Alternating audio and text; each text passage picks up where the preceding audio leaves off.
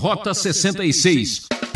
A gente faz tanta bobagem, a gente se mete em confusão e depois fica com vergonha de se voltar para Deus, achando: não, Deus nunca vai me perdoar de verdade, a igreja nunca vai me aceitar. Ouvinte, obrigado por sintonizar no programa Rota 66 que está começando. Ah, nesta estrada você não anda sozinho. Hoje vamos continuar a analisar a vida e mensagem do profeta Oséias. O professor Luiz Saião comenta os capítulos 2 e 3 e traz o assunto Paixão incontrolável, amor imensurável. O que era esquisito ficou ainda mais estranho. Que paixão é essa? E até onde vai o amor de um homem por sua mulher? O que será que podemos aprender com esse caso tão conturbado? Você é convidado ouvinte a pensar junto com a gente sobre essas questões. Eu sou Beltrão e juntos vamos viver mais uma emoção. Saião, que história é essa de paixão e traição?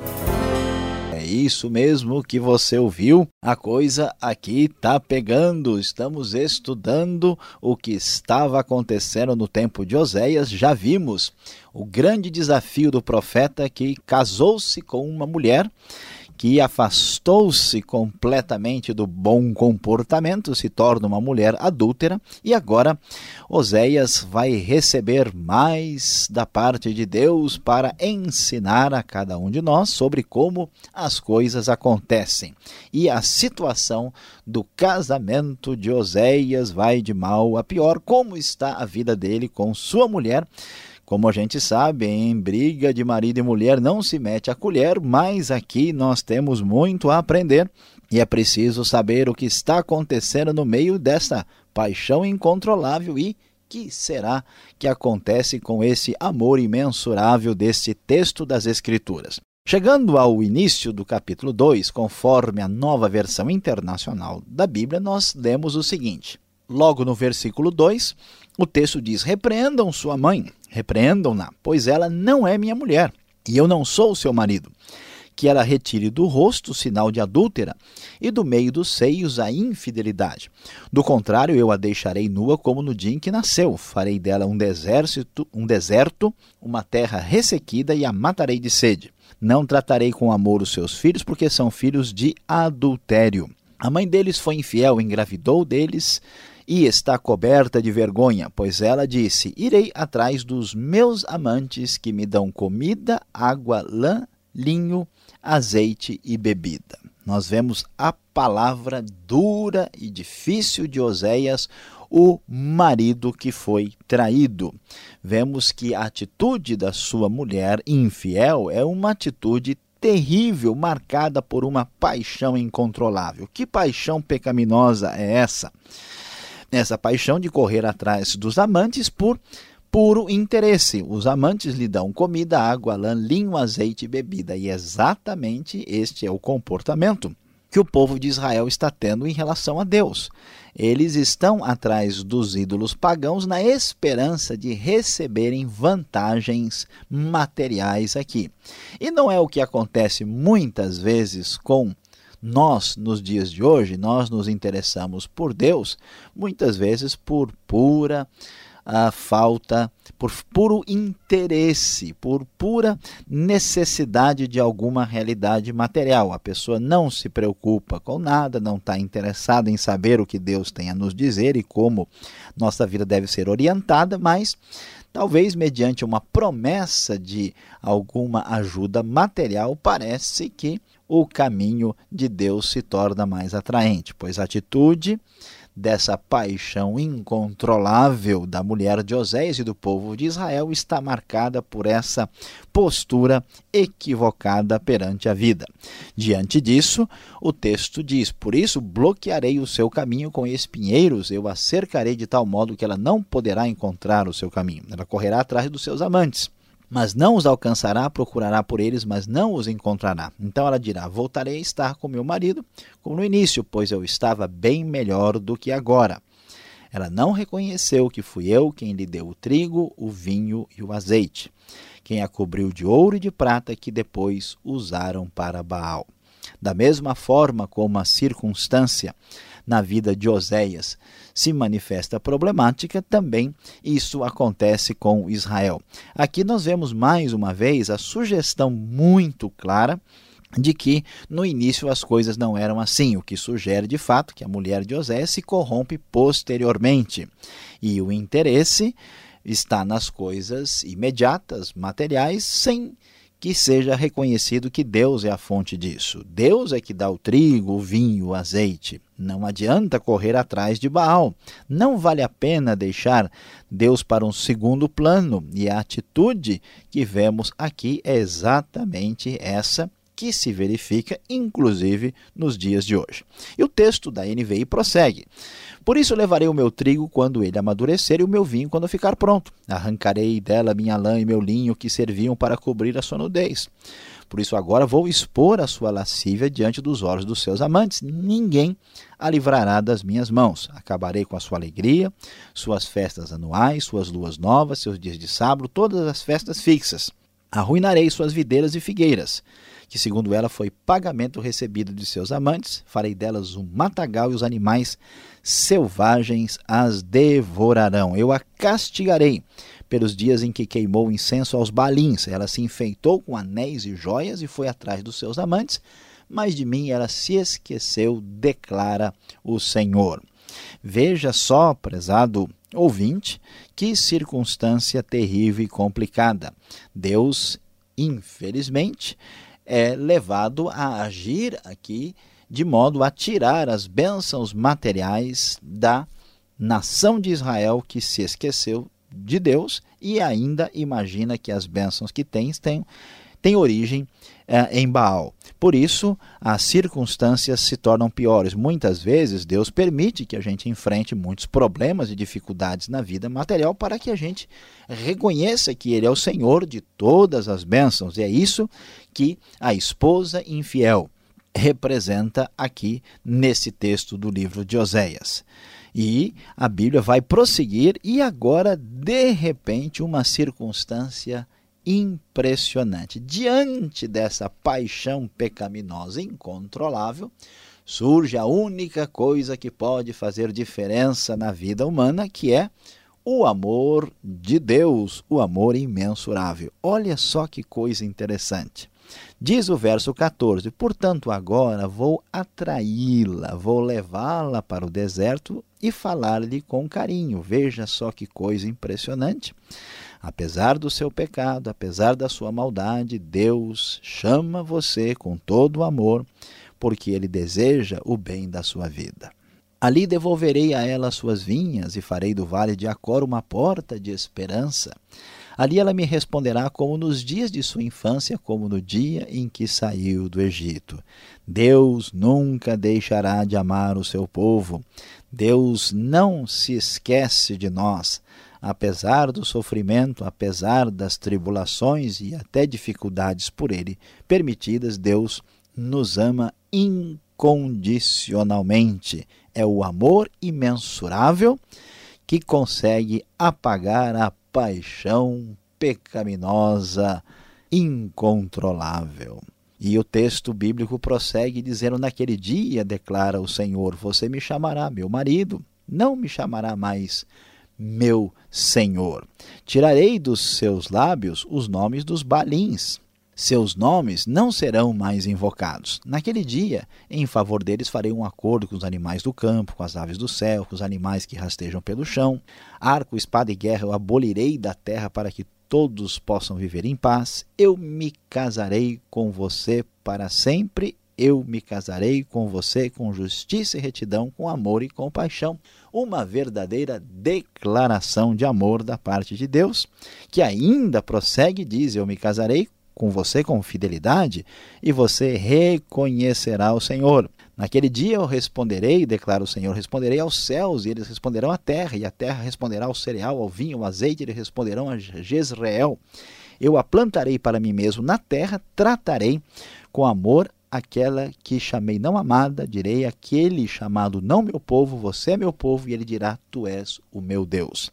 Deus aposta todas as fichas no seu amor glorioso, no seu amor especial e impressionante que faz toda a diferença para resgatar e restaurar o seu povo. A grande verdade é que não há remédio para o coração humano a não ser o amor incondicional. E é exatamente isso que Deus usa na sua atitude para com Israel, para com a sua igreja, para com o seu povo, para comigo e para com você. Diante disso, a esperança dessa reconciliação aparece ainda mais nítida no capítulo 3. O Senhor me disse, diz o texto: Vá, trate novamente com amor sua mulher, apesar de ela ser amada por outro e ser adúltera. Imagine só. Ame-a como o Senhor ama os israelitas, apesar de eles se voltarem para outros deuses e de amarem os bolos sagrados de uvas passas. Por isso eu a comprei por 180 gramas de prata e um barril e meio de cevada. O profeta vai resgatar a sua esposa que agora parece pertencer a outrem. Eu lhe disse: Você viverá comigo por muitos dias, não será mais prostituta, nem pertencerá a nenhum outro homem, eu viverei com você. Pois os israelitas viverão muitos dias sem rei e sem líder, sem sacrifícios, sem colunas sagradas, sem colete sacerdotal, sem ídolos da família. Depois disso, os israelitas voltarão e buscarão o Senhor, o seu Deus, e Davi, seu rei. Virão tremendo atrás do Senhor e das suas bênçãos nos últimos dias. Assim como Oséias é mandado é, recebe a ordem de Deus para tomar novamente a esposa, a esposa que caiu em adultério, ele recebe a ordem de resgatá-la e ele compra-a de volta da sua situação de adultério e de prostituição. Resgatada, ele promete amá-la e viver com ela para sempre. Da mesma maneira, Assim como Israel fez o que fez e agora recebe o julgamento de Deus, que está claro no cativeiro assírio, vai chegar o momento em que haverá restauração, haverá novamente a salvação. E assim, meus queridos ouvintes, é a vida estranha do povo de Israel, da igreja, a vida do ser humano, do homem confuso que vaga sobre a terra. A grande verdade é que o nosso coração mal nos leva a ser controlados por uma paixão muitas vezes incontrolável. Para vencer tal dificuldade, só o amor de Deus, o amor profundo do nosso Criador e Salvador, o amor imensurável.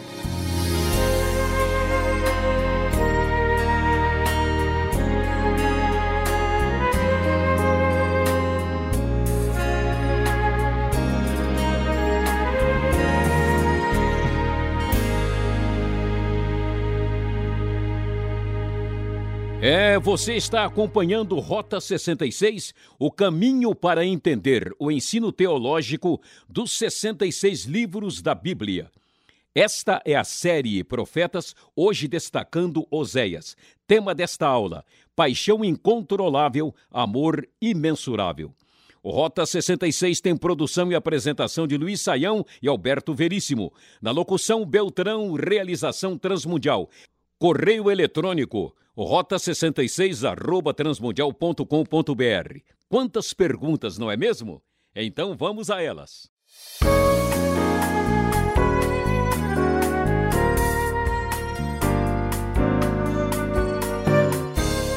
Está ficando muito interessante a série Oséias que você está acompanhando aqui no Rota 66, através do professor Luiz Saião, hoje capítulos 2 e 3 e a empolgação chega a tanto, professor, que a gente quer ver as minúcias do texto. Capítulo 2, verso 16, chama atenção.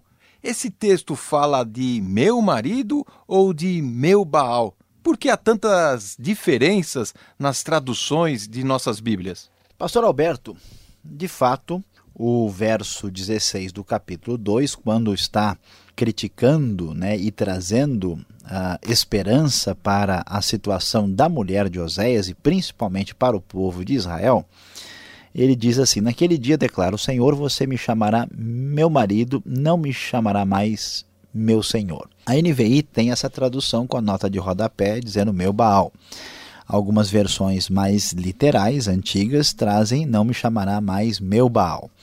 Só que quando a gente lê meu marido e não mais meu Baal, não faz tanto sentido. E quando você lê meu marido e depois fala não me chamará mais meu senhor, perde a conexão. Então, uh, o que acontece aqui é que há um, um trocadilho, né? Porque uma mulher na antiguidade, ela é, chamava né, o, o, o, homem com quem ela havia casado de seu homem, seu marido, e também de seu senhor.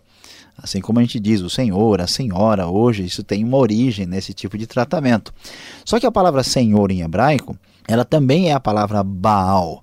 Então havia um trocadilho aqui, uma espécie de, né, de brincadeira com a própria palavra. Você vai me chamar de meu marido e não mais de meu senhor ou de meu Baal. Deus iria resgatar a sua nação através do seu amor aí imensurável e então resolvendo né, esse problema de adultério espiritual da nação. Agora, pelo que eu estou entendendo no capítulo 3, parece que Oséias casa-se novamente com outra mulher, pela segunda vez. Será que isso faz sentido? O que está acontecendo aqui no capítulo 3, professor? Pastor Alberto, há uma discussão sobre isso porque ah, o texto é, fala para nós que ah, Oséias deveria aí ir atrás da, de uma mulher, né? Uh, aí trate novamente com amor sua mulher. NVI, algumas Bíblias dão uma ideia de que ele deve ir casar novamente com uma mulher que fosse amada ah, do seu amigo, diz as versões antigas, quer dizer que é amada por outro, que é uma adúltera. E como o texto não menciona os filhos, como o texto não dá o nome da mulher, alguns estudiosos acharam que poderia ser um segundo casamento de Oséias. Não é o caso, não faz sentido uma ideia de um segundo casamento. Devemos ficar aqui com a NVI que diz: trate novamente com amor sua mulher. Esse sentido é contextualmente muito mais razoável do que a ideia de que ele deveria né, se casar ah, pela segunda vez. A coisa não, não cabe né, dentro do texto como um todo. Agora, a, a outra discussão é se que, que, qual é o papel desse capítulo 3 aqui. Algumas pessoas, por exemplo, acham que seria a história sendo recontada de novo a partir de uma outra perspectiva. Ou seja, que o capítulo 3 é uma repetição do, no, do capítulo 1. Que o capítulo 2 é um sanduíche né, no meio aí, né, das duas partes. Ah, e a outra possibilidade que parece ser mais razoável é que o capítulo 3 é sequência. Tem uma palavrinha lá, od, no hebraico, no comecinho do versículo 1, que é novamente na NVI, parece que faz mais sentido entender como sequência. Quer dizer, Deus diz, olha, vai lá, a sua mulher fez tudo isso, mas você deve tratá-la com amor, assim como o Senhor ama os israelitas, e então Oséias vai obedecer a ordem de Deus para resgatar a sua mulher aqui adúltera e afastada do convívio com ele. Olha, professor, esse profeta está dando um nó aqui na minha cabeça. Já no versículo 2, aqui do capítulo 3 mesmo, comprei-a. É, como assim? Como é que pode Oséias comprar sua própria mulher? O que está acontecendo aqui, hein? Pois é, parece que a sociedade era exageradamente mercantilista, né? O cara precisava até comprar a mulher dele, mas não é isso que acontece. Veja, tudo indica que nesse processo de desvio e de adultério, a mulher de Oséias chega ao ponto de se vender e ela então passou a ser literalmente uma escrava. Ela deve ter sido vendida como escrava ah, e chegou a essa situação. E Oséias, então, agora que ela né, pertence como escrava a um outro senhor, ele, para tê-la de volta, tem que pagar o preço desse resgate. E as indicações, pelo que está escrito aqui, né, a gente tem prata envolvido na compra e também cevada. Parece que era uma coisa meia-meia. Né? Uma parte paga em dinheiro, vamos assim dizer, que são ciclos de prata, e a outra parte paga ah, ah, com cevada, com, com cereal. E o que acontece é essa condição de degradação, de decadência, né, de fundo do poço que ela chega, e mesmo assim, a ordem de Deus para mostrar o que está acontecendo com Israel aparece aqui. A gente acha meio duro isso, mas é uma realidade. O profeta gastou a sua vida em função da sua missão para com o povo. É como se fosse um teatro muito duro de ser vivido quando ele passa a fazer da sua experiência uma realidade importante para a vida nacional. É o que acontece com todas as pessoas que vivem para o reino de Deus. Eles necessariamente vão sofrer e perder grande parte da sua vida, que certamente será reconhecido e abençoado por Deus na eternidade. Olha, esse casamento aqui é o casamento do século, viu? Dá o que falar. Esse casamento de Oséias, professor, ele serve de parâmetro para os conflitos conjugais de hoje em dia? Pastor Alberto, essa pergunta é muito séria, muito importante e de fato a gente tem que prestar atenção. Veja bem, o que, que o texto está dizendo para nós é que nós estamos no Antigo Testamento numa situação específica de decadência, de depravação completa dos tempos do culto de Baal em Israel no oitavo século, o Reino do Norte, uma situação muito difícil, e que Deus ordena que Oséias resgate a sua mulher daquela maneira, assim como Deus estava disposto a fazer isso com Israel. Isso não significa, todos devem prestar bem atenção, que todos os casos que envolvem adultério, que envolve infidelidade ou qualquer tipo de pecado sexual devem ter o mesmo tratamento. A ideia geral é importante, que a única recuperação para qualquer erro e pecado se baseia no amor e no perdão. Mas há casos que não dá para a gente é, prosseguir numa convivência. Uma pessoa, por exemplo, que tem um cônjuge que está com uma doença mortal que adquiriu pelo seu comportamento irregular na área da sexualidade, não há como a pessoa conviver né, conjugalmente, porque a pessoa está simplesmente abrindo mão da própria vida. Então é necessário ter bom senso, é necessário avaliar o que diz o Novo Testamento. Né? Não dá para a gente viver numa poligamia com várias pessoas quando alguém no casamento não abre mão da sua infidelidade. Né? E nós vamos no Rota 66, mais para frente, tratar com mais detalhes sobre isso. Não dá para ser literal com Oséias na aplicação prática desses problemas no dia de hoje. E você aí que está acompanhando esse estudo, assim como eu, está gostando? Fique ligado, vem agora a aplicação do estudo para você.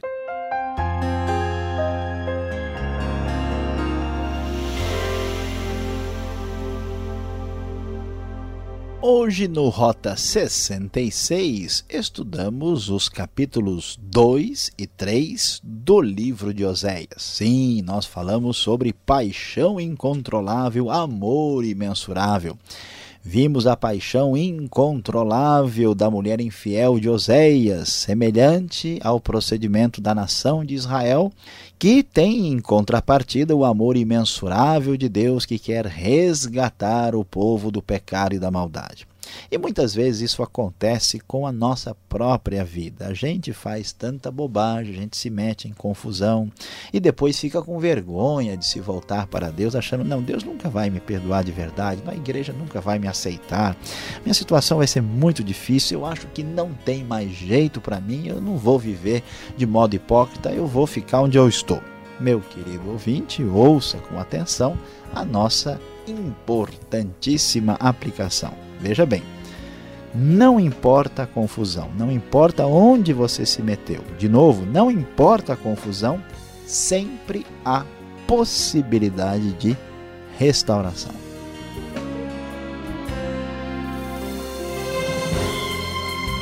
Encerramos mais um programa Rota 66. O estudo em Oséias está emocionante Sintonize nessa mesma emissora e horário para conferir os próximos capítulos. E acesse o site transmundial.com.br e aquele forte abraço e até o próximo.